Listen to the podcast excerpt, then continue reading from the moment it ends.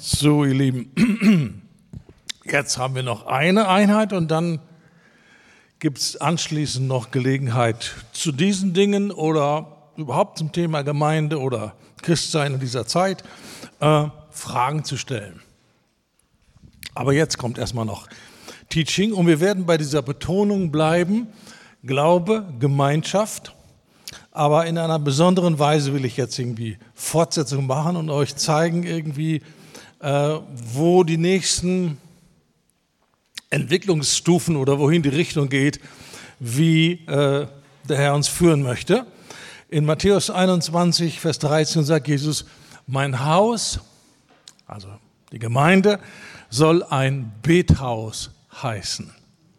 Wir haben jetzt diesen Trend, und den begrüße ich sehr, äh, dass Gebet äh, mehr Rolle spielt und dass es auch jetzt so international eine äh, Bewegung gibt, Gebetshäuser ins Leben zu rufen und zu beginnen. Und das ist wunderbar. Aber das ist nur eine Zwischenstufe. Es gibt nur deswegen Gebetshäuser, weil die Gemeinde noch nicht das Haus des Gebetes ist.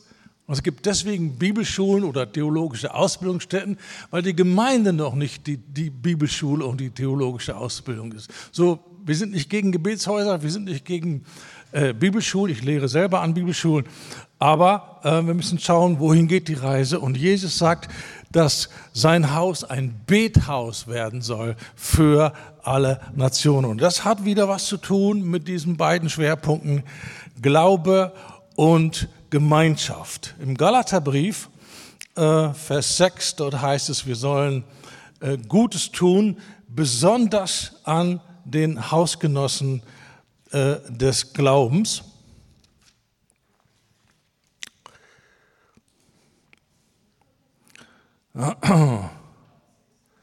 Lass uns im Gutes tun nicht müde werden, denn zu einer Zeit werden wir ernten, wenn wir nicht ermatten. So lasst uns nun, wo wir Gelegenheit haben, an allen Gutes tun, besonders aber an den Hausgenossen des Glaubens. Das sind unsere Geschwister, nicht nur in der Gemeinde, sondern in anderen Gemeinden und weltweit.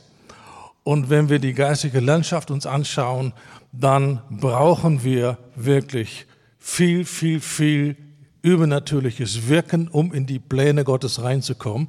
Lass uns einmal Nehemiah aufschlagen. Nehemiah Kapitel 4 und da gibt es einen interessanten Aufruf. Das ist natürlich in einer besonderen geschichtlichen Situation, aber wir können das ohne weiteres, denke ich, auch geistlich verallgemeinern und auf unsere Situation anwenden. Und,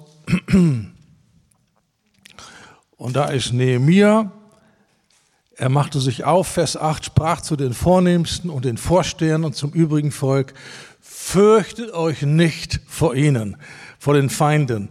Denkt an den großen, furchtgebietenden Herrn und kämpft für eure Brüder, eure Söhne, eure Töchter, eure Frauen und eure Häuser. Und ich glaube, das gilt auch für uns heute, dass wir verstehen müssen, Gott hat uns viel anvertraut und wir haben Verantwortung, nicht nur füreinander in der Gemeinde, wir haben auch Verantwortung für viele, viele andere, die unsere Glaubensgeschwister sind und die in mancherlei Hinsicht vielleicht noch mehr äh, beraubt worden sind vom Feind als wir. Und je mehr uns gegeben wurde, umso mehr haben wir Verantwortung. Und wir sollen für unsere Brüder kämpfen. Wir sollen für sie kämpfen. Wir haben es schon, oder ich habe es schon, äh, denke ich, viele Male jetzt betont. Äh, als Kinder Gottes, wir haben Autorität, wir sind befreit von der Macht des Feindes und wir sind gerufen zu herrschen. Und doch sehen wir jetzt, gerade eben in dieser ganzen äh, äh, letzten Zeit, wir sehen so viele Gläubige, die von diesem Geist der Angst, der gezielt und, und, und äh, geplant äh, verbreitet wurde, diese Angst, diese Einschüchterung. Äh, wir sehen, wie viele die Kinder Gottes sind, darunter sind und sind unter Angst. Und sie sind ja nicht unter Angst, weil da ein bedrohlicher Virus ist, Ja, das wäre ja heidnisches Denken. Da ist eine Gefahr, deswegen haben wir Angst. Nein, die Bibel sagt, umgeben von Feinden und trotzdem zuversichtlich. Ja? Es ist nicht diese Automatik, weil der Feind da ist, deswegen sind wir unter Angst.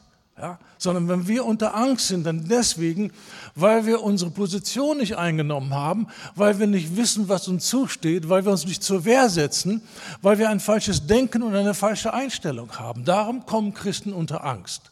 Ja? Und Angst ist ein Geist. Und wir, die wir durch die Gnade Gottes nicht unter dieser Angst sind oder rausgekommen sind, wir haben jetzt die Aufgabe, für andere zu beten, dass der Herr ihnen die Augen auftut. Es geht nicht darum, wie gefährlich Corona ist. Es geht darum, als Kind Gottes, egal wie eine tödliche Seuche da draußen umgehen würde, wir leben nicht unter Angst, sondern wir leben in der Freiheit, weil Angst lähmt unser Denken, trübt unser Einschätzungsvermögen und hilft uns oder äh, bringt uns dazu, ungute, unkluge Entscheidungen zu treffen. Und wir haben die Verantwortung, für unsere Geschwister zu beten. Nicht zu diskutieren, das bringt überhaupt nichts. Aber aufzustehen und zu beten und, und beten, dass dieses Erbe in Christus, diese Autorität, diese Freiheit und diese Herrschaft durch die Gnade, die wir empfangen haben, können wir herrschen im Leben. Halleluja, herrschen im Leben. Römer 5, 17. Wir herrschen. Und wer unter Angst ist, wird beherrscht. Und das ist nicht gut. Und das ist nicht der Wille Gottes. Das tut ihm nicht gut, das tut unserem Immunsystem nicht gut. Angst tut unserem Immunsystem überhaupt nicht gut. Das kann jeder ungläubige Mediziner bestätigen. Ja? Aber es geht ja auch um den Herrn, es geht um seine Ehre, es geht um das Zeugnis. Ja? Und Gott möchte, dass wir frei sind. Und deswegen sollen wir und können wir beten. Ja, und müssen nicht auf der menschlichen Ebene von Argumenten und Diskutieren und so weiter versuchen, was zu erreichen, sondern sagen, hey, da ist ein Geist. Und man kann diesem Geist entkommen und man kann Herrschaft übernehmen über diesen Geist.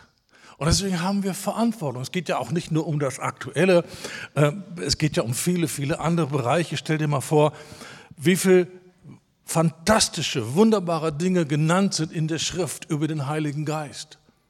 Und doch gibt es riesige Scharen von Christen, die Angst haben vor diesem wunderbaren Heiligen Geist. Das ist nicht normal. Das ist doch total übernatürlich, wenn man das noch nur, auch nur zur Kenntnis nimmt, was alles in der Bibel steht über den Heiligen Geist, wie gut der ist, wie wichtig der ist, wie sehr der zentral ist für ein siegreiches Leben des Glaubens. Wie kann das sein, dass ein Christ Angst hat vor dem Heiligen Geist? Und manchmal alles, was er weiß mit dem Heiligen Geist ist, oh, da müssen wir ganz vorsichtig sein. Das ist alles, was er weiß. Hat noch nicht mal ein Bibelstudium gemacht, noch nicht einmal sich Zeit genommen, um zu prüfen, denn meine, sind denn meine Vorbehalte überhaupt irgendwie berechtigt? Hat das was mit dem zu tun, was die Bibel mir sagt? Also jeder Neubekehrte, der von nichts eine Ahnung hat und der noch nie was vom Schwarmgeist gehört hat, wenn der auch nur ein kurzes Bibelstudium macht über den Heiligen Geist, dann muss das sagen, ich brauche von dem so viel wie nur geht. Das wäre doch die normale Reaktion. Und trotzdem halten sich Menschen davon fern, die sich gläubig nennen, die sagen, wir glauben an die Bibel. Wie erklärt man das? Das hat nichts mit Verstand zu tun, das hat nichts mit Intellekt zu tun, sondern das ist nur das, das, das, die, die, das Wirken des Feindes. Nichts anderes. Und wir, den Gott mehr Einsicht gegeben hat über die, diese wunderbare Beziehung und diesen Helfer, der da ist, uns zu helfen, wir haben Verantwortung für unsere Brüder zu kämpfen. Die Gemeinde soll in die Reife, soll in die Freiheit, soll in die Fülle, soll in eine tiefe Kooperation mit Gott kommen und soll ein powervolles Zeugnis ablegen von der Gnade Gottes. Und dazu müssen Gefangene, die in falschen Lehren gefangen gehalten sind, die in Angst gehalten sind, die müssen befreit werden. Und noch einmal, es geschieht nicht durch Diskussion, es geschieht nicht durch, durch, durch Reden, es geschieht dadurch, dass wir an die Wurzel gehen. Und die Wurzel ist ein Geist der Täuschung und der Verblendung und der Einschüchterung, der Indoktrination Und wir haben Autorität über diese Geister. Und Gott möchte, dass wir diese Autorität nutzen und dass die Gemeinde ein Haus des Gebetes wird, dass wir für Menschen, und zwar zuallererst für die Gläubigen beten. So schön, wenn wir Gebetsversammlungen haben, wunderbar. Ja. Aber Jesus redet nicht von Gebetsversammlungen, sondern ein Haus des Gebetes.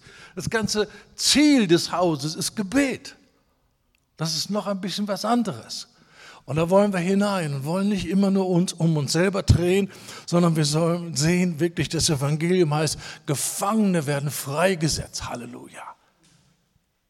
Dem Blinden wird die Augen aufgetan. Das ist die Kraft Gottes. Ja? Und das ist ja im Wesentlichen äh, oder in erster Linie ebenfalls nach meinem Verständnis nicht physische Blindheit, sondern geistliche Blindheit. Ja? Und dem Blinden wird die Augen aufgetan und das, die gute Botschaft wird verkündigt werden. Das ist unsere Aufgabe. Und wir sollen für unsere Geschwister kämpfen und einstehen und sie segnen, egal was sie über uns denken, egal was sie tun, egal wie da die Meinungen sind. Wir stehen für sie ein, das sind unsere Geschwister und wir haben die Macht, zu einzugreifen in diese unsichtbaren Verhältnisse, weil wir verstehen, die Wurzel der ganzen Problematik ist nicht menschlich, ist nicht auf der menschlichen Ebene, sondern ist auf der geistlichen Ebene. Und Gemeinde ist, wir werden ein Haus des Gebetes. Und das ist die Zukunft. Und da geht's hin. Und es ist wichtig, dass wir unseren Blick erweitern und sagen, es geht um mehr, als dass unsere Gemeinde in die Ordnung Gottes kommt oder dass diese Gemeinde wächst. Ja, es geht darum, dass wir den Platz Gottes, den, den Platz, den Gott uns gegeben hat, einnehmen und dass wir ein Segen werden für wen auch immer, wo Gott uns die Türen auftut und wo Gott uns Last aufs Herz legt und so weiter. Und die biblische Lehre ist, dass wir über falsche Gedanken Autorität nehmen können, dass wir Gedankenfestungen gefangen nehmen können. Wir können diese Lüge mit dem Heiligen Geist, das ist was ganz Gefährliches oder muss man aufpassen. Und die beste Möglichkeit, sich zu schützen, ist, sich damit gar nicht zu beschäftigen. Was ist das für eine Logik? Ja? Die, niemand von uns praktiziert das im Alltag. Ja? Autofahren ist gefährlich. Da sterben Tausende von Menschen jedes Jahr. Und trotzdem, wenn ich fragen würde, die allermeisten von euch fahren Auto. Ja, wäre es nicht besser, wir laufen alle zu Fuß? Ja?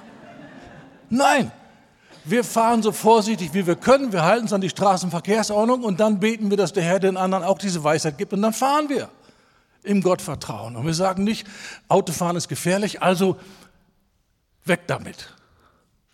Ja? Und der Heilige Geist ist nicht gefährlich. Heiliger Geist ist wunderbar und absolut notwendig. Und ein neutestamentliches Christsein ohne die Kraft und die Hilfe des Heiligen Geistes ist nicht möglich. Ist einfach nicht möglich. Kommt in der Schrift gar nicht vor. Also wie kann das sein, dass Menschen darum einen Bogen machen? Weil sie Gedanken eingepflanzt bekommen haben, weil sie indoktriniert worden sind, weil da ein Geist der Einschüchterung sie gelähmt hat und ihnen emotionale Einstellungen gegeben hat, die sie nicht mal überprüfen. Das Gefährliche an Vorurteil ist ja, dass man ein Urteil trifft, bevor man überhaupt geprüft hat. Und man ist sich seines Urteils so sicher, dass man nicht zu prüfen braucht, meint. Ja? Und deswegen bleibt diese Festung unangetastet. Und diese Festungen können runtergerissen werden, die können geknackt werden. Wir können Gedanken, die sich erheben gegen die Erkenntnis Gottes, gefangen nehmen. Und denkt einmal ganz am Anfang, ich habe viel darüber gesprochen, wie wichtig die richtige Erkenntnis Gottes ist für unseren Glauben. Und da gibt es Gedanken, Gebäude, Theorien, Philosophien, Theologien, die sind aus einem einzigen Gründe vom Teufel geschaffen worden, um die Erkenntnis Gottes zu verhindern. Darum mischt der Teufel im Bereich der Theologie kräftig mit. Und wir haben Autorität und das soll uns bewusst werden und wir wollen das nutzen und nicht irgendwie nur in der Theorie sagen, ja, okay, schön und gut, äh, Jesus ist Sieger, Jesus hat am Kreuz die Mächte der Finsternis besiegt. Nein, er ruft uns jetzt in eine Offensive nachdem wir im Schutz Gottes sind, in der Wahrheit sind und geborgen sind in Gott, ja, ist das nicht alles, das ist die Vorbereitung, um dann in die Offensive zu gehen. Und Paulus sagt, wir haben zu kämpfen. Und zwar gegen diese Mächte in der Himmelswelt. Wir als Kinder Gottes haben zu kämpfen. Das ist unser wichtigster Auftrag. Und ich glaube, wir würden so viel effektiver sein in der Verbreitung des Evangeliums, wenn wir uns an die Ordnung Gottes halten würden.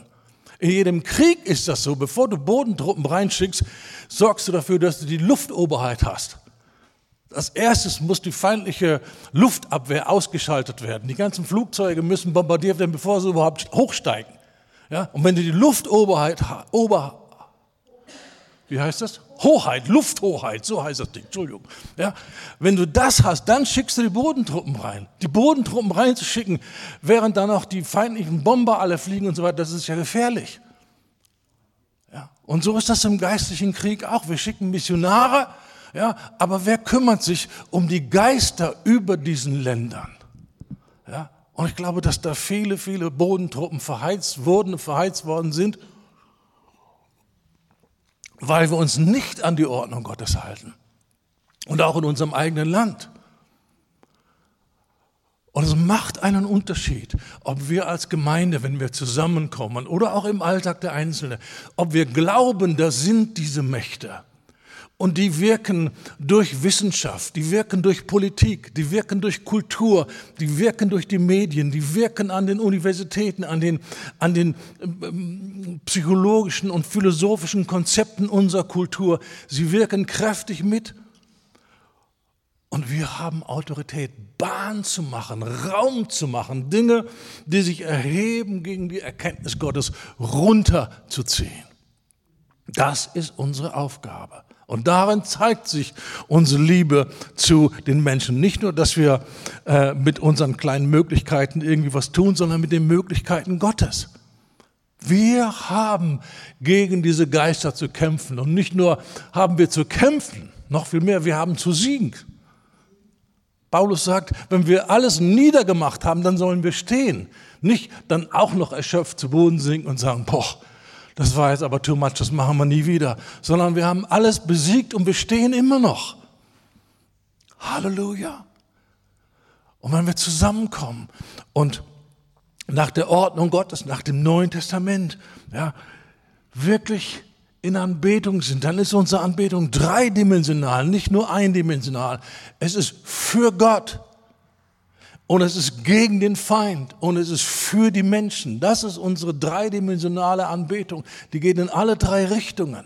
Und es macht einen riesen Unterschied, ob wir Jesus erheben. Ja, wir singen, wir erheben dich und glauben gleichzeitig, dass diese Geister da sind und das hören und dass für sie eine Qual ist, sich das anhören zu müssen und dass sie durch die Wahrheit, dass Jesus der König ist und dass er sie besiegt hat, dass das sie demütigt und schwächt, das macht einen riesen Unterschied. Oder ob wir das alles weglassen und ausblenden und so tun, als würde es nur um Jesus gehen. Eine Gemeinde, die im Angesicht der Feinde Gott erhebt, hat eine andere Power hat eine ganz andere Kraft im Gebet und Gott kann in einer viel, viel intensiveren Weise kommen. Und das ist, worum es geht, dass wir Glaube und Gemeinschaft und unsere Verantwortung für unsere Geschwister wahrnehmen. In ganz, ganz praktischer Weise. Kämpft für eure Brüder. Ja. Judas sagt, wir sollen für den Glauben kämpfen für den Glauben, nicht nur im Glauben kämpfen, das sollen wir auch, den Kampf des Glaubens, wir sollen für den Glauben kämpfen, weil der Glaube in Gefahr ist, und er bringt dann ein konkretes Beispiel, dass da Leute sind, die eine falsche Gnade bringen und sie pervertieren das Evangelium der Gnade in eine Freizügigkeit, also in einen Freifahrtschein für die Sünde. Das ist eine teuflische, verführerische Lehre und die greift um sich und die geht wie eine Seuche. Und Leute und Gemeinden, die das inhaliert haben, wirklich, die fangen an, Kompromisse zu machen. Und sie verstehen auf einmal Freiheit im Sinne von, ich muss mich nicht mehr mühen, ich muss nicht mehr kämpfen, ich muss nicht, mich nicht mehr engagieren. Alles, was ich tun muss, ist das nur sehen, was Jesus getan hat und darin ruhen. Das ist nicht, was Paulus sagt. Sondern Paulus sagt, wir sollen das aktiv einnehmen. Wir sollen vorgehen gegen alles, was uns versklaven und berauben will. Das ist eine ganz andere Mentalität als diese Passivität und ja, wir ruhen, aber in Wirklichkeit sind wir faul.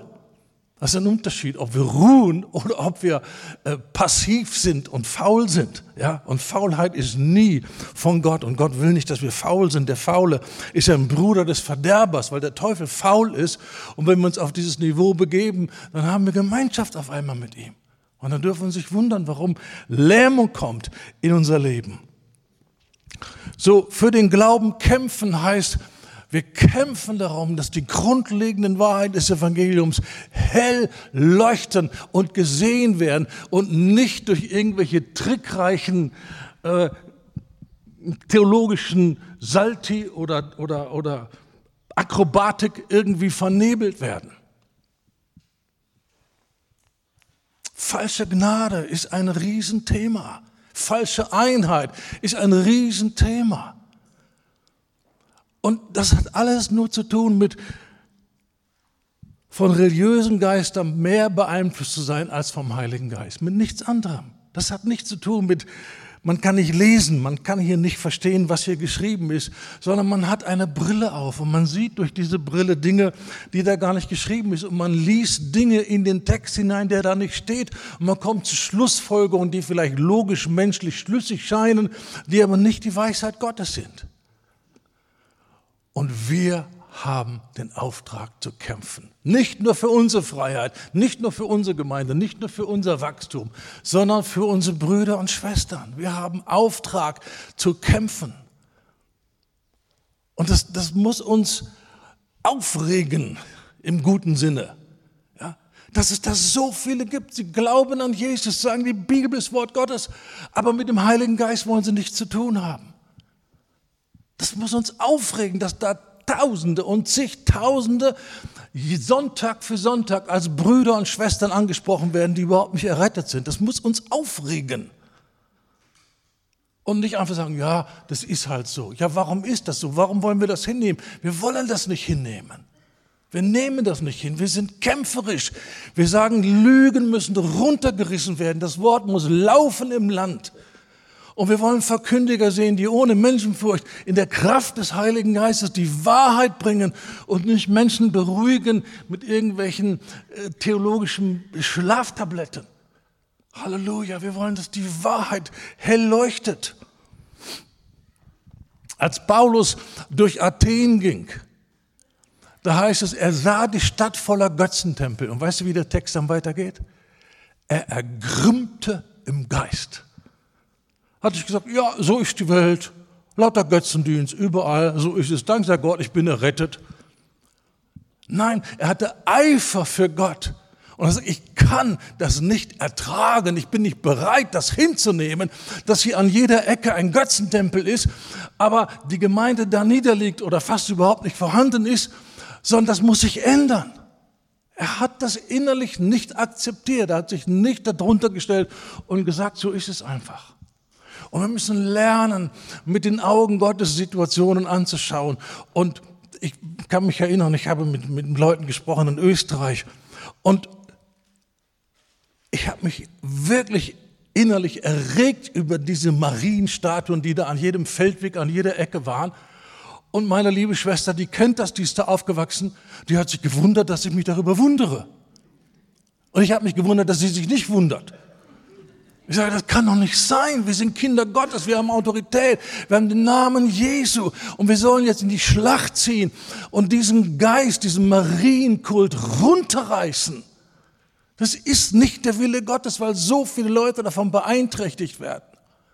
Und wir sind die Einzigen, die dagegen was tun können. Wer soll es denn sonst tun, wenn nicht die, die verstanden haben, dass wir Autorität haben über den Teufel und dass wir den Teufel unter unsere Füße kriegen sollen und Mächte, Mächten Widerstand leisten und entgegentreten. Wenn, wenn nicht Menschen, die diese Lehre haben, wer soll es denn dann machen?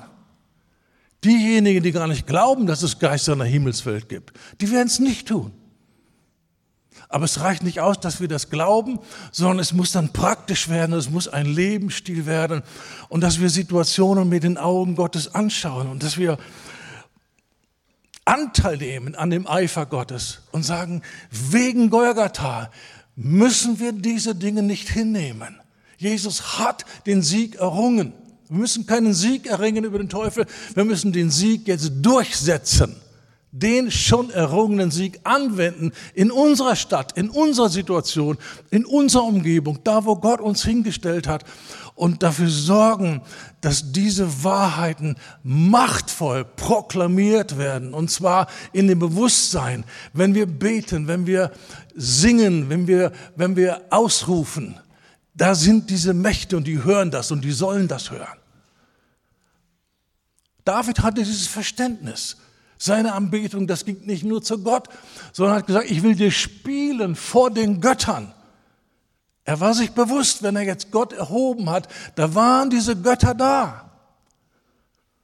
Und leider ist es bis jetzt so, dass der allergrößte Teil der pfingstlich-charismatischen Gemeinden, die eigentlich die Lehre haben, sich so verhalten, als gäbe es diese Mächte nicht, als wären die nicht besiegt, als hätten wir nicht den Auftrag, gegen sie vorzugehen, als, als wäre alles nur damit getan, dass wir sie ignorieren und ausblenden und nur auf Jesus sehen. Ja, wir sollen nur auf Jesus sehen, aber dieser Sieg, den er da errungen hat, der muss jetzt durch unsere Aktivitäten der Gemeinde durchgesetzt werden angewandt werden. Und da gehen wir nach der Schrift. Wenn Paulus sagt, wir haben gegen diese Kräfte zu kämpfen, dann stellen wir uns hin und sagen, naja, wir wissen nicht so, ob es hier auch solche gibt. Wir haben noch keine gesehen. Wenn das Wort sagt, dass diese Mächte da sind, dann sind die da, Punkt fertig aus. Ob du die schon gesehen hast oder ich, das spielt ja gar keine Rolle. Wir gehen im Glauben. Und Glauben heißt, wir nehmen die biblischen Tatsachen für ernst und für real und tun so, als wenn die relevant wären und tun so, als wenn die wahr wären und tun so, als wenn die von uns wirklich umgesetzt werden. Und das ist Glaube. Okay? Seid ihr noch dabei? So lasst uns dieses Bild malen einer siegreichen Gemeinde, die weiß, welche Macht sie hat, die weiß, welche Autorität sie hat und die weiß, wie heftig das ist für den Feind, wenn sie das wirklich anwendet und die die Götzen unserer Zeit, unserer Kultur nicht akzeptiert und sagt, das muss alles runter, das muss alles sich beugen, das muss alles unter Jesu Füße kommen. Und wir sind diejenigen, die seine Feinde zum Schemel seiner Füße legen. Er ist im Himmel und er wartet, bis alle Feinde zum Schemel seiner Füße gelegt werden. Und das ist die Gemeinde. Wir haben Autorität. Wir haben zu kämpfen. Und wenn wir diesen Teil ausblenden, dann, dann sind wir in Gefahr, in eine oberflächliche, alleswissende, harmlose, charismatische Gemeinde abzurutschen die keinerlei Schrecken ist für die Finsternis. Und das wäre furchtbar. Das wäre total furchtbar. Ja? Und der Teufel hat so eine Angst davor, dass wir die Dinge, die geschrieben sind, gerade wie Epheser 6, dass wir die wirklich ernst nehmen und sagen, okay, wir fangen jetzt an, uns so zu verhalten mit aller Entschiedenheit, mit allem Glauben und wir ziehen in den Krieg und wir identifizieren die Feinde, die der Herr uns jetzt zeigt. Und da wird es eine göttliche Führung geben, da wird es eine göttliche Reihenfolge geben.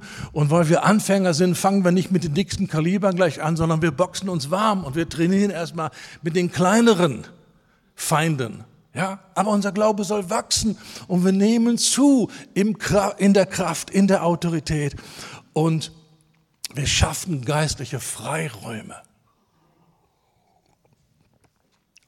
Sodass, wie in der Postgeschichte, was lesen wir da? Das Wort wuchs. Das Wort breitete sich aus. Das Wort nahm zu. Nachher lesen wir, das Wort gewann die Oberhand. Was bedeutet das? Das Wort Gottes war die entscheidende geistliche Kraft in der Himmelswelt. Das, so verstehe ich, dass das Wort nahm die Oberhand. Und davon sind wir weit entfernt.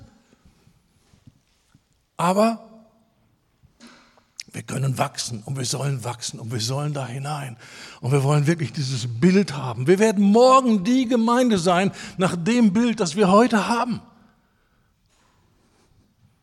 Und deswegen ist Verkündigung so wichtig, weil es uns neue Horizonte zeigt oder uns an Horizonte, die wir schon einmal entdeckt haben, äh, uns neu erinnern und uns wieder neu äh, rufen lassen, uns neu motivieren lassen oder wie das in der Schrift heißt, unsere lautere Gesinnung wieder aufwecken. Die kann manchmal einschlafen.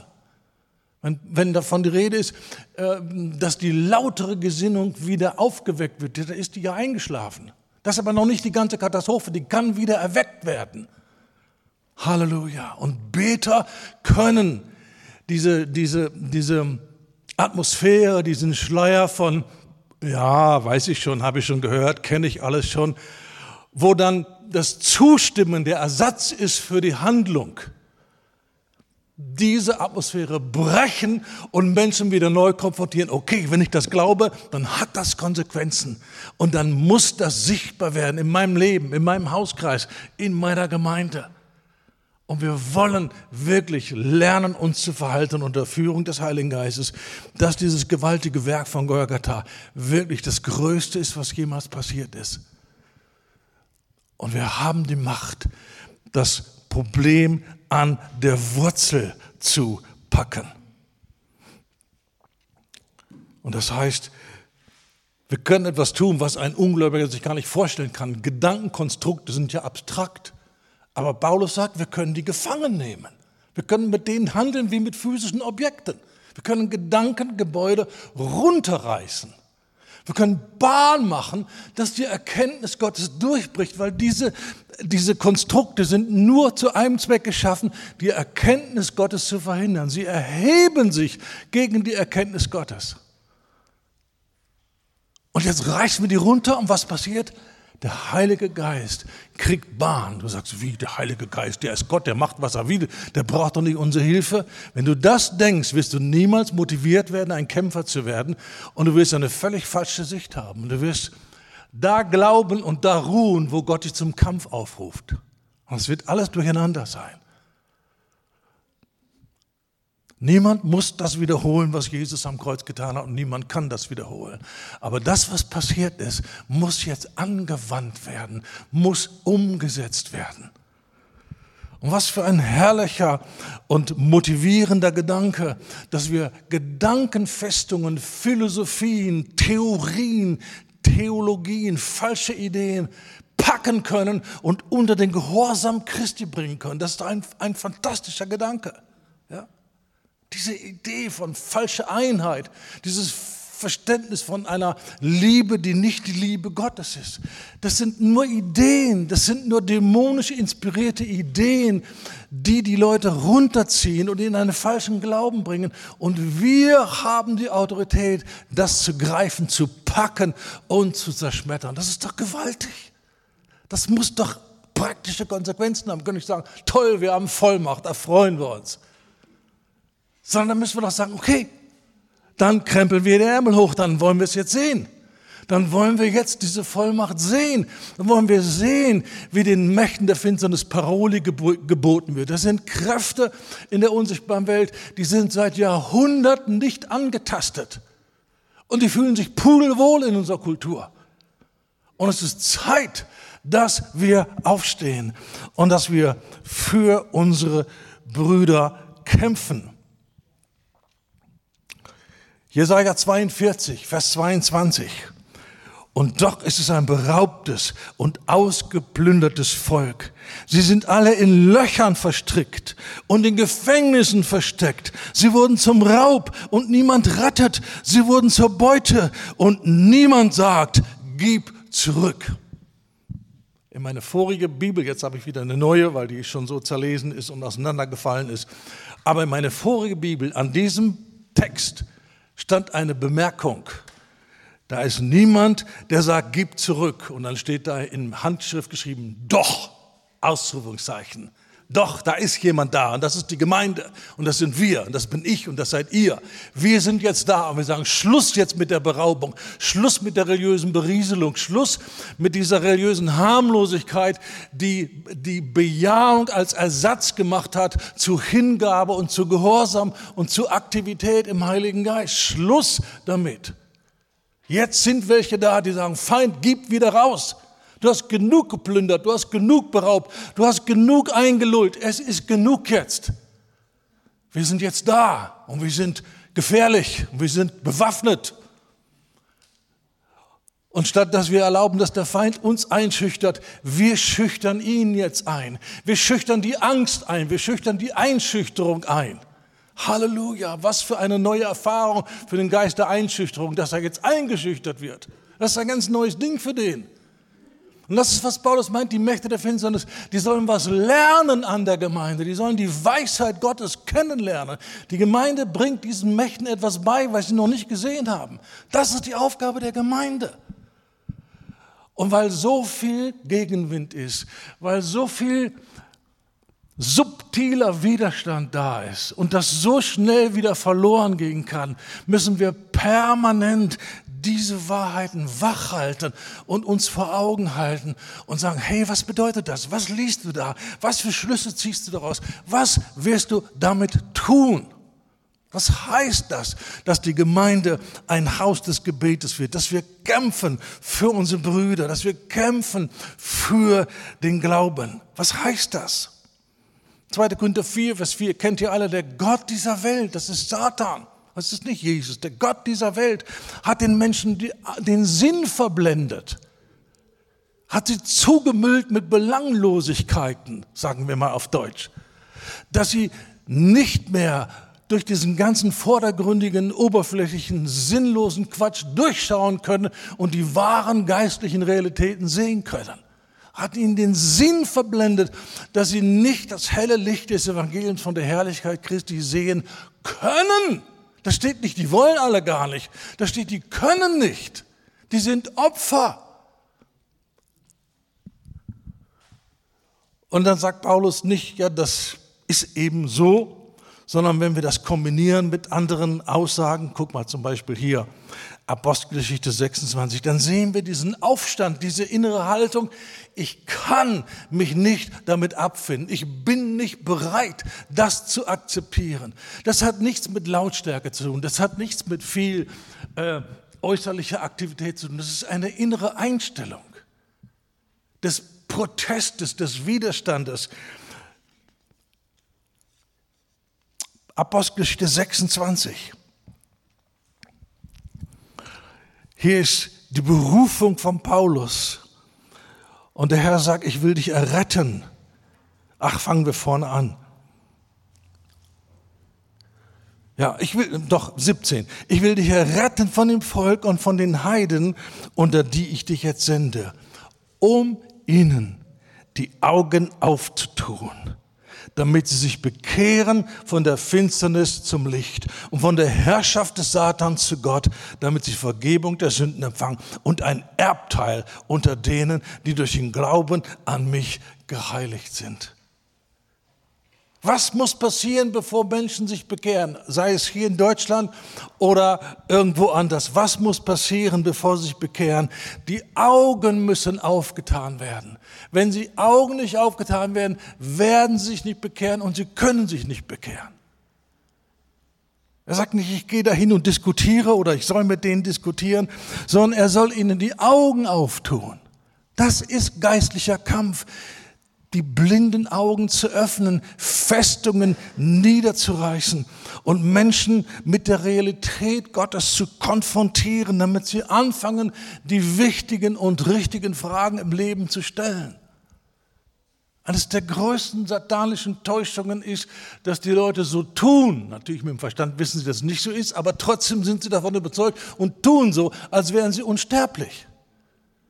Und sie möchten nicht an den eigenen Tod denken. Weil sie genau wissen, darauf haben sie keine Antwort. Sie können nicht wissen, was dann passiert.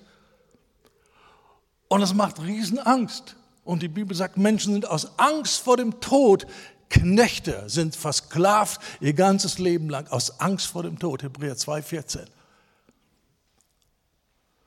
Und es gibt seltene Momente bei der Beerdigung am Grab, wo Menschen auf einmal bewusst ist, wir sind doch endlich und irgendwann schlägt mein Stündchen und ich liege da in der Kiste. Und was ist dann? Und dann sind sie alle betroffen. Aber dann geht es zum Leichenschmaus und dann hat man alles wieder vergessen und weggetrunken und alles ist wieder gut und alles geht wieder weiter. Wir sind unsterblich. Ja. Herr, lehre uns bedenken, dass wir sterben müssen, damit wir lernen, weise zu leben. Wie kann das sein, dass wir so ein ausgeklügeltes Bildungssystem haben und Teenagern 13, 14, 15 Jahren wird nie beigebracht, denk über den Tod nach. Denk darüber nach, ob es nicht sein kann, dass da ein Gott ist, vor dem du eines Tages Rechenschaft legen musst. Das gibt es im Lehrplan nicht. Warum nicht? Das hat man vergessen. Nein, das will man nicht drin haben. Und warum will man es nicht drin haben? Weil unsere Lehrpläne nicht aus den Hirnen von Kulturministern, Kultusministern stammen, sondern dahinter sind dämonische Mächte, die diktieren die Pläne. Das ist ja ein primitives Weltbild. Das ist nicht primitiv, das ist absolut biblisch und das ist total ausgeklügelt und das ist in Übereinstimmung mit der Schrift. Wie kann das sein?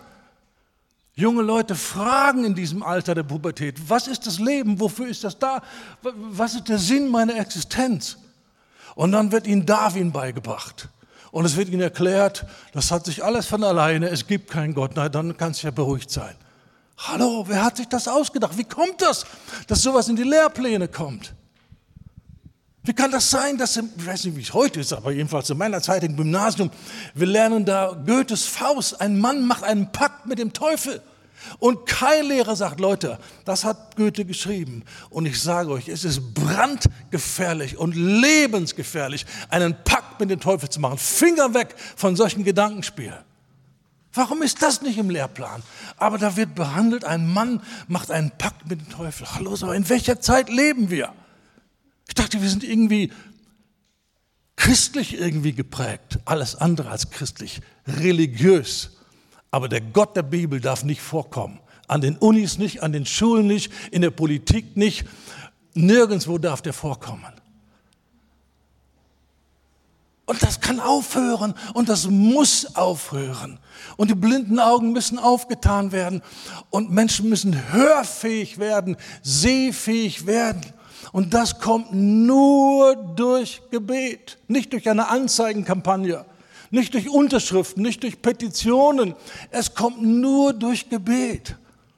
Und wir haben mächtige Waffen und diese Waffen sollen wir kennen und sollen sagen, aha, diese Waffen, die Gott uns gegeben hat, sind mächtig und die sind so konstruiert und so dimensioniert, dass sie allemal ausreichen, diesen bösen Feind zu besiegen und zu überwinden. Und wir kriegen Glauben an den Namen Jesu. Wir kriegen Glauben an die Kraft des Blutes Jesu. Wir kriegen Glauben an die Macht des Schwertes des Geistes, des Wortes Gottes.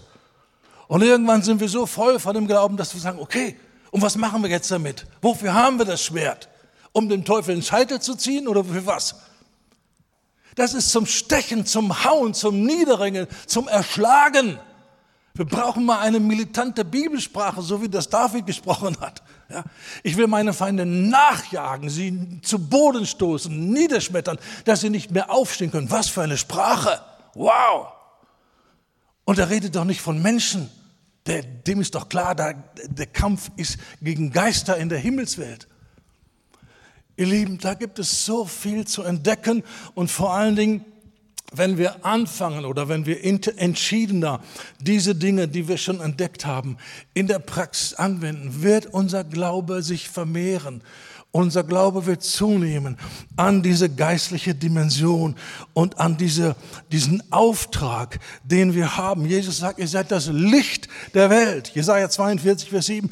Den Heiden zum Licht, dass du die Augen der Blinden öffnest, die Gebunden aus dem Gefängnis führst und aus dem Kerker die, die in der Finsternis sitzen.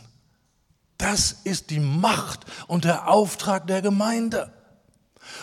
Und an der Stelle unterscheiden wir uns sehr, sehr, sehr dramatisch von vielen Gemeinden in Afrika und von vielen Gemeinden in Süd- und Mittelamerika. An, genau an dieser Stelle, was den Umgang mit der unsichtbaren Welt angeht. Und wenn du da mal gewesen bist und gesehen hast, wie die umgehen mit diesen Dingen.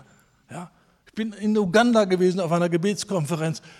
Die haben gebetet, nicht fünf Minuten in Zungen, Stunden. Da fliegt dir der Kopf weg. Du denkst, das gibt es doch überhaupt nicht.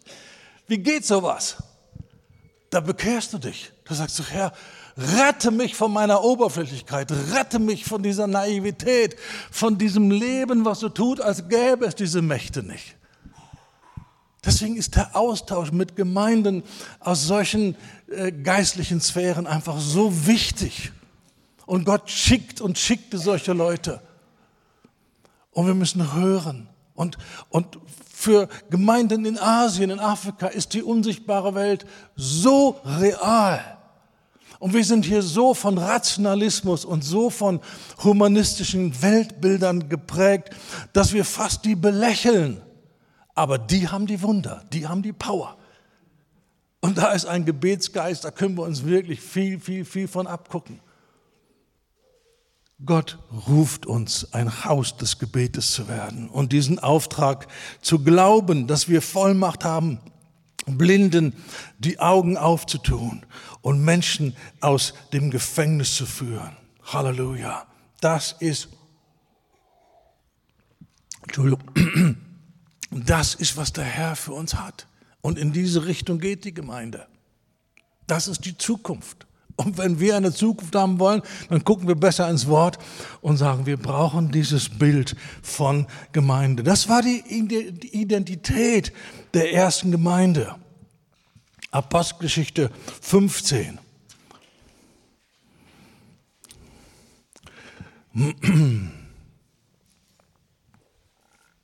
Vers 14, das war dieses berühmte Apostelkonzil oder diese Beratung der Apostel damals um diese wichtige Frage, was ist jetzt mit dem Evangelium für die Heiden? Müssen die jetzt alle jüdisch leben, um gerettet zu werden? Das war eine ganz wichtige Frage.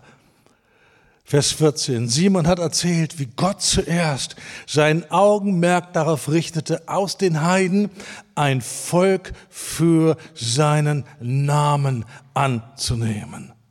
Und damit stimmen die Worte der Propheten überein, wie geschrieben steht. Nach diesem will ich zurückkehren und die zerfallene Hütte Davids wieder aufbauen. Und ihre Trümmer will ich bauen und will sie wieder aufrichten. Jetzt kommt, was ist der eigentliche Sinn, der Auftrag der Hütte Davids, die damals entstanden ist unter der Regentschaft von David und die dann im Laufe der Geschichte noch ein paar Mal wieder diese Wiederherstellung erlebt hat. Und jetzt nach Pfingsten sagt die Gemeinde, jetzt sind wir wieder in einer Phase der Wiederherstellung der Hütte Davids. Wofür ist die Hütte Davids da? Damit die übrig gebliebenen der Menschen den Herrn suchen.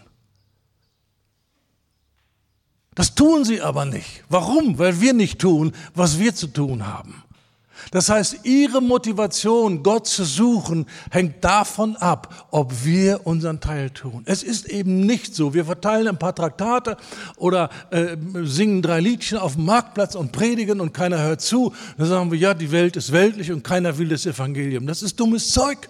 Jesus sagt, die Ernte ist weiß. Da ist ein riesiges Erntefeld. Und ich glaube, ein Großteil dieser Ernte ist heute im, im Bereich der Esoterik. Da sind die suchenden Leute. Da sind die Leute, die sagen, das kann nicht alles sein. Es geht nicht um Geld und um Wohlstand und um dies und um jenes und schönen Urlaub und teures dies und das. Da muss mehr sein. Und da ist eine große Ernte in diesem Bereich der Leute, die in der Esoterik engagiert sind. Und da passieren Wunder. Wir haben etliche Berichte gehört von Leuten, die einfach übernatürlich heimgesucht worden sind vom Herrn und als nächstes eine Bibel rausgekramt haben, gelesen haben, sich bekehrt haben, erfüllt wurden vom Heiligen Geist, ohne überhaupt den Fuß über die Schwelle einer Gemeinde gesetzt zu haben, ohne mit irgendjemand Kontakt zu haben. Und die sind so geprägt und so berührt vom Heiligen Geist. Eine schrieb mir und dann ging sie in die Gemeinde und dann hat sie bestimmte gesetzliche Dinge gehört und alles in ihr hat gesagt, das ist nicht der Gott, der mich gerettet hat. Und sie fragt mich, was denkst du über diesen und jenen Autor dort? Wenn ich das höre, äh, da wird mir ganz anders und das ist nicht das, was ich erlebt habe in meiner Küche. Was denkst du? Und ich kann nur sagen, gut gemacht. Halt dich davon fern und habe ihr ein paar gesunde Dinge empfohlen neu bekehrt und die können erkennen, da ist etwas, was sie unter die Peitsche des Gesetzes bringen will. Woher wissen die das? Die haben überhaupt keine Lehre, die haben noch gar nichts gehört. Der Heilige Geist wirkt mächtig in unserem Land. Bei denen, die auf der Suche sind. Und wir könnten das verstärken, diese Erweckungsbewegung. Wir könnten für die beten und beten, dass noch viel mehr passiert und dass viele Leute knackige Erfahrungsberichte zu Papier bringen oder auf Video bringen und dass das noch viel mehr verbreitet wird und dass wir das gezielt weitergeben an Menschen, von denen wir wissen, die sind in der Esoterik. Da passiert so viel. Aber das Erste, was passieren muss, damit das vertieft wird, ist Gebet. Dem Blinden die Augen auftun das ist unsere Aufgabe und unser Vorrecht und unsere Vollmacht. Und niemand kann das tun, außer wir. Niemand. Nur wer weiß, was Erlösung ist, was Kindschaft ist, was die Ausstattung mit der Kraft des Heiligen Geistes ist. Nur die können das tun. So, wofür ist die Hütte Davids da? Damit Menschen anfangen, den Herrn zu suchen und alle Heiden, über die mein Name ausgerufen worden ist. Das sind Heiden, über denen wird der Name des Herrn ausgerufen. Von wem? Von den Heiden? Die kennen den Namen des Herrn gar nicht. Das sind Christen, das sind Gemeinden. Die beten vor Landkarten. Die sagen, wir rufen die Herrschaft Jesu aus über Kirgistan, über Turkmenistan, über Länder, wie der Heilige Geist ihnen das äh, gibt und wie sie geführt werden. Und als Resultat davon fängt der Heilige Geist an, in diesen Ländern zu wirken. Das ist unsere Aufgabe, das ist unser Vorrecht. Und da müssen wir immer wieder uns dran erinnern. Und ich weiß, dass ich ähnliche Dinge bestimmt schon ein paar Mal gesagt habe hier. Denke ich jedenfalls, weil ich das immer sage. Aber es geht so schnell verloren. Und es, es, es versickert irgendwie und nach kurzer Zeit ist dieser, dieses Momentum, dieses Aufstehen, dieser Aufstand wie Paulus, er ergrimmte im Geist. Wann hast du das letzte Mal das erlebt, dass du mit Götzen konfrontiert wurdest und dein Geist ergrimmte und sagt, ich bin nicht bereit, das hinzunehmen. Das ist, was wir brauchen. Und das kommt durch Gebet. Ich habe es jetzt nicht hier parat, aber ich würde euch sehr, sehr, sehr empfehlen. Geh mal nach Wikipedia und guck dir mal an den Artikel über, äh, ähm, jetzt ist mir der Name entfallen, Halleluja, in Jesu Namen. Wilberforce. William Wilberforce. Und was er dort schreibt, er war ein Politiker in England, 1700 noch was. Und er hat von Gott eine Berührung erlebt. Und diese Berührung hat bewirkt, dass ihm schlagartig klar wurde, wie grässlich, wie absolut schlimm und teuflisch Sklaverei ist. Und weil er diese Berührung von Gott hatte, hat er gesagt, ich habe mich entschieden, ohne Wenn und Aber, ohne an einen Notausgang zu denken oder an irgendwas anderes zu denken. Ich habe mich entschieden, ich gebe mein Leben und ich kämpfe so lange, bis die Sklaverei verboten wird. Dafür hat ein Mann gekämpft. Da waren Tausende von Christen, die wussten, dass es Sklaverei gibt. Aber keiner war so berührt wie er. Und diese Berührung Gottes hat Jahrzehnte angehalten und in dieser Motivation hat er gekämpft und sein Leben lang im britischen Parlament, Jahr ein, Jahr aus, gekämpft, bis endlich das Gesetz erlassen wurde, dass Sklaverei für illegal erklärt wurde. Und kurze Zeit später ist er heimgegangen. Mission erfüllt hat seinen Job getan, hat seinen Lauf gelaufen und ist nach Hause gekommen. Und sicherlich mit großer Begeisterung. Durch deine Gnade konnte ich tun, wozu du mich beauftragt hast.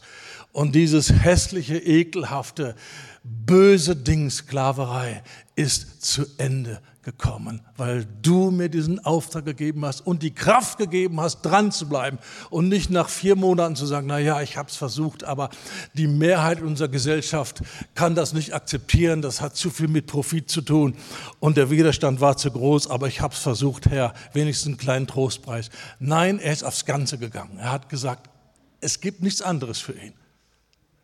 Ihr Lieben, diese Art von Aufstand meine ich, und von Widerstand und von, wir sind nicht bereit, Dinge hinzunehmen, So, es geht wieder um Qualität des Herzens. Es geht nicht darum, jetzt irgendwelche Gebetsaktionen loszutreten, bevor in uns nicht was passiert ist. Das wird nicht viel halten. Das wird vier Wochen halten und dann sind wir wieder beim Alten. Aber wenn wir sagen, Herr, wie siehst du die Missstände? Wie siehst du die Tatsache, dass kleine Kinder mit Masken in der Schule gequält werden? Wie siehst du das? Was ist deine Antwort? Und vieles, vieles andere. Die ganze frühkindliche äh, Pädagogik zur Sexualisierung und was auch immer. Es gibt so viele Dinge und es gibt zu wenige Gemeinden, die sagen, wir nehmen das nicht hin. Wir sind nicht bereit, das zu akzeptieren.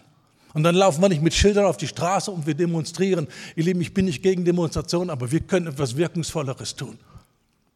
Wir können der Sache an die Wurzel gehen. Wir können den Geistern den Saft abdrehen. Wir können die zum Schweigen bringen.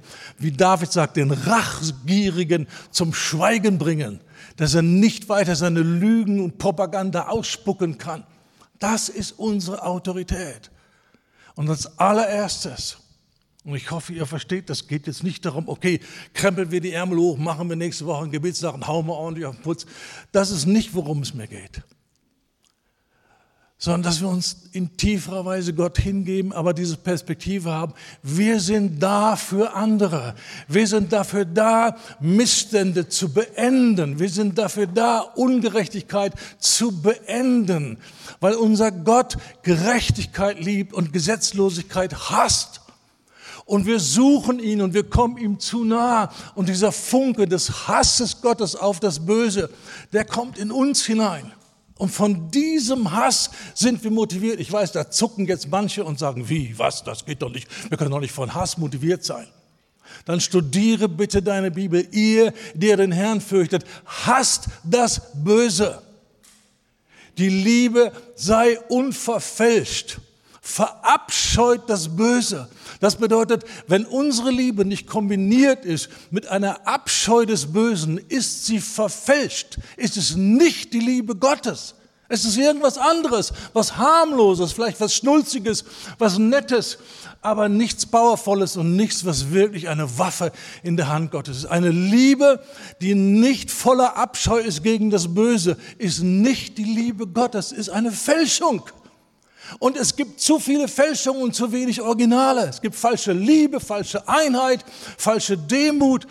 Es gibt so viel falsche Gnade. Es gibt so viele Fälschungen. Und die haben dämonischen Ursprung. Und wir haben die Macht zu sagen, no more. Es ist genug. Bis hierhin und nicht weiter. Bis hierhin und nicht weiter. Ab jetzt wird zurückgeschossen. Darum geht es dieses geleitet sein, motiviert sein von Gottes Eifer und zu wissen, wo die Sache angefangen hat und wo die Wurzel ist und was wir jetzt zu tun haben. So, wir müssen uns hineinbegeben, das Wort Gottes, und, und das anschauen, die Autorität, den Sieg Jesu, die Erhabenheit Jesu, die Macht, die im Lobpreis ist und anfangen im Privaten und dann, wenn wir zusammenkommen, so anzubeten, dass wir wirklich glauben, da sind jetzt diese Mächte über der Region und die hören jetzt und wir zwingen sie zu hören. Und wir demütigen sie mit Wahrheit. Der Teufel ist stolz. Und das Schlimmste, was passieren kann, wenn, das, wenn die Wahrheit wie ein Schwert ihm entgegenkommt und ihn demütigt, durch Proklamation, aber nicht als eine Technik, sondern als einen Ausdruck unseres Glaubens. Warum haben wir das Schwert des Geistes? Das ist eine Angriffswaffe, ist keine Verteidigungswaffe, ist eine Angriffswaffe, um den Mächten empfindliche Schläge beizubringen und dafür zu sorgen, dass wieder Respekt kommt vor der Gemeinde. An vielen, vielen Stellen der Teufel lacht sich kaputt über die Gemeinde. Ehrlich, er lacht sich kaputt. Er sagt, wenn das so weitergeht, wunderbar, besser kann es gar nicht laufen. Ja. Was sagen die Dämonen bei, bei ähm, äh, in Bezug auf Paulus, ja, wo diese, diese äh, Dämonen da die sieben Männer überwältigt haben? Ja. Paulus, den kennen wir. Da hörst du den Respekt. Wenn Paulus hier gewesen wäre, hätten wir uns diese Nummer sieben Männer zu verdreschen, hätten wir uns nie erlauben können. Paulus, den kennen wir. Der war bekannt, da unten und da oben. Und das ist die Aufgabe der Gemeinde, Freund Gottes zu sein und ein grimmiger Feind, eine mächtige Waffe in der Hand des Teufels zu sein, in der Hand Gottes zu sein, gegen die Mächte der Finsternis. Ich habe es zu einem Dreschschlitten gemacht, Berge zu zermalmen. Das ist die Aufgabe der Gemeinde.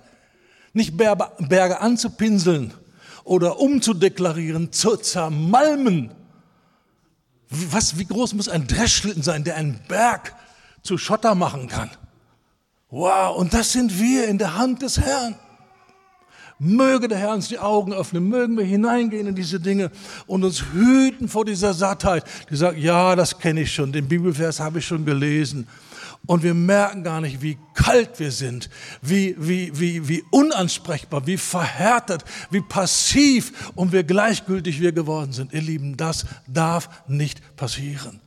Und das ist die Absicht von dieser Botschaft. Nicht, okay, gut, kannst aufhören, nächste Woche machen wir mal wieder eine Gebetsnacht. Es geht nicht um das, sondern der Eifer Gottes. Ja. Die Jünger sehen Jesus, der macht eine Peitsche, lehrt den Tempel. Und dann sagen sie, als sie das gesehen haben, da dachten wir an das Wort des Herrn, der Eifer um dein Haus hat dich verzehrt. Da haben sie das Wort Gottes gesehen, wie es Fleisch wurde. Der Eifer Gottes führt dazu, dass die Götzen und diese, diese ähm, Praktiken, die da im Tempel da waren, Jesus sagt, ihr habt eine Räuberhöhle daraus gemacht. Ja? Und Jesus hat demonstriert, Gott nimmt das nicht hin. Und diesen Jesus wollen wir haben, diesen kämpferischen Jesus. Der ist lieb, der ist das Lamm, der ist barmherzig, der ist voller, voller Güte und Wohlwollen. Aber weil seine Liebe echt ist, ist er absolut entschieden gegen die Werke der Finsternis. Dazu ist erschienen der Sohn Gottes, dass er die Werke der Finsternis zerstöre, nicht theologisch erkläre oder umdeute. Zerstöre. Jesus ist ein Zerstörer. Und im Großen und Ganzen, wir als Gemeinde im Westen, wir haben einen harmlosen, passiven Jesus, aber nicht den Jesus, der wie ein Löwe brüllen kann und der aufsteht und der sagen kann, es ist genug jetzt. Und um das geht es. Dass unser Glaube echt wird und dass wir gemeinschaftlich in diesen Krieg ziehen und uns gegenseitig motivieren und sagen, Passivität und Gleichgültigkeit ist unser Feind. Gott hat einen Eifer für das Gute und dieser Eifer soll in mir wohnen und soll mich motivieren, Dinge zu tun. Und vielleicht auch manchmal Menschen, die in zu viel Behaglichkeit sich eingelullt haben, die mal ein bisschen wach zu rütteln. Auch wenn sie sagen, das war jetzt aber ein bisschen heftig. Ja, die Heftigkeit im Heiligen Geist kommt gemäß der Trägheit. Ja, so ist es. Und wie viele Gemeinden sind da? Ja, also diesen Jesus, den kennen wir hier nicht. Sag, dann wird's aber Zeit. Anstatt sich anzupassen und wegzuducken und äh, irgendwie alles, was in diese Richtung geht, irgendwie zu verdächtigen als, als etwas Extremes. Jesus ist normal, wir sind extrem. Und zwar extrem passiv, extrem bereit, Dinge hinzunehmen, die er nicht hinnimmt. So wollen wir das Wort ernst nehmen, wollen wir Gott suchen, wollen wir uns ihm hingeben, wollen wir sagen, Herr, berühre unser Herzen, komm mit deinem Geist, lass deinen Eifer in uns wohnen, der zur Aktion drängt, nicht zu irgendeiner Aktion, ja, sondern zu der richtigen Aktion, die der Heilige Geist uns zeigt. Und das sind Dinge, die wir tun können im Geist. Und wie wir geistliche Landschaft prägen und verändern können und Durchbrüche schaffen können. Wenn du einmal die Geschichte von Erweckungen liest, es gibt keine einzige echte Erweckung, der nicht Gebet vorausgegangen ist. Keine einzige Erweckung gibt es. Und es reicht nicht aus, dass wir das tun, was wir seit 40 Jahren tun. Ja, wir haben Prophetien gehört, bevor Jesus wiederkommt, wird es nochmal eine große Erweckung geben und die Erweckung ist so um die Ecke. Okay, warten wir ab, wann sie kommt. Das wird nicht funktionieren. So kommt nicht Erweckung. So ist noch nie Erweckung gekommen. Sondern Erweckung kommt immer mit Buße und dann mit Aktion, mit glaubensvollem Gebet. Das ist die einzige Art und Weise, wie jemals in der Kirchengeschichte Erweckung gekommen ist. Und was will uns dazu bringen, zu denken, die nächste Erweckung, die kommt von alleine? Die kommt nicht von alleine. Die kommt genau auf dieselbe Art und Weise, wie alle anderen Erweckungen auch gekommen sind, mit Gebet. Und wenn wir es nicht tun, wer soll es dann tun? Wir glauben an Epheser 6. Ja, wir sagen, die Mächte sind da. Okay, wann verpassen wir ihn eins? Okay, kommt das an? Versteht ihr, was meine Absicht ist? Versteht ihr? Da wollen wir rein. Das ist neutestamentliche Gemeinde. Die Hütte Davids wird wieder aufgerichtet. Wir rufen den Namen des Herrn aus und dadurch verändern wir die Atmosphäre über diesen ethnischen Gruppen oder über Ländern, über politischen Systemen und wir schieben dort Hindernisse beiseite, wir räumen Gebirgsmassive ab und wir schaffen freie Bahn für die Erkenntnis Gottes. Und dann wird das Evangelium durchschlagen, dann die Bodentruppen rein und dann kommt die Ernte. Und wir sind die Erntearbeiter. Wir sind die, die mit Gott Geschichte machen können, ihr Leben. Oh, der Herr segne euch. Amen. Amen, Amen, Amen.